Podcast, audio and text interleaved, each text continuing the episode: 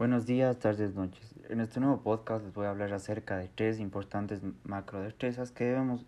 implementarles en nuestro día a día para así tener un buen desarrollo de nuestro pensamiento cognitivo. La principal importancia de desarrollar las tres macrodestrezas es el hecho de que el desarrollar estas tres nos puede ayudar a aumentar nuestra atención a la información, además de que permite que nuestro cerebro organice mejor los datos que recibimos constantemente. Ahora bien, para profundizar en cada una de estas tres macro destrezas vamos a empezar con la lectura. Al desarrollar la lectura, esto nos puede ayudar a crear un hábito, que además de ayudar a nuestra mente, nos ayuda a mejorar la condición social y humana, lo que permite que a través del pensamiento desarrollemos los aspectos cognitivos del cerebro, lo que va a ayudar a ejercitar todas las células y mantenernos activos en cualquier actividad en curso. En cuanto a lo que es la escritura, esta nos ayuda en conceptos muy similares a la lectura, Algún concepto que lo diferencia es que nos ayuda a mantenernos activos y a captar los datos que recibimos constantemente de una manera más profunda y más desarrolladora. Ahora bien, y por último, la comunicación oral es muy importante en el ser humano, puesto que es un punto clave que nos diferencia de los demás seres vivos, ya que con esta podemos dejar nuestra huella a través del tiempo y además tener un compartir ideas con personas de nuestra misma sociedad, y sin ella nuestras vidas perderían el completo sentido. Ahora bien,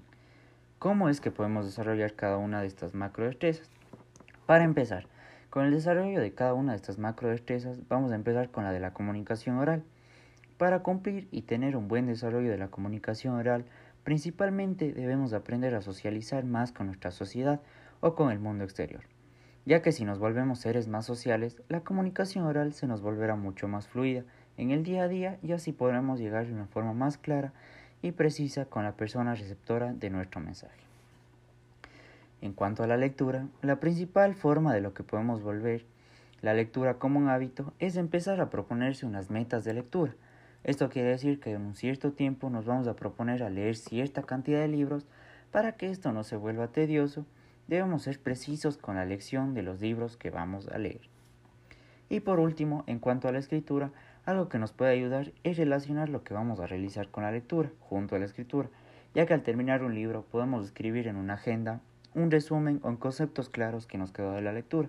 para así desarrollar una mejor escritura y a la vez trabajar nuestro pensamiento de una forma ágil. Ahora, ¿cómo estas macrodestrezas nos pueden ayudar en nuestra vida y cómo las podemos aplicar? E incluso en una futura profesión, ¿cómo es que a mí me van a servir? Para empezar, la comunicación oral es una destreza fundamental en la vida de un profesional, por el hecho de que esta ley nos ayuda básicamente en todo nuestro día entero, porque se puede expresar de una forma más clara, con seguridad a los demás y así incluso se puede vender mejor frente a la sociedad como un profesional. Ahora bien, actualmente la comunicación oral para mí día a día es fundamental en el colegio, a la hora de presentar trabajos, o en la casa a la hora de querer expresar una idea y junto a la sociedad a la hora de saber decir mi opinión claramente.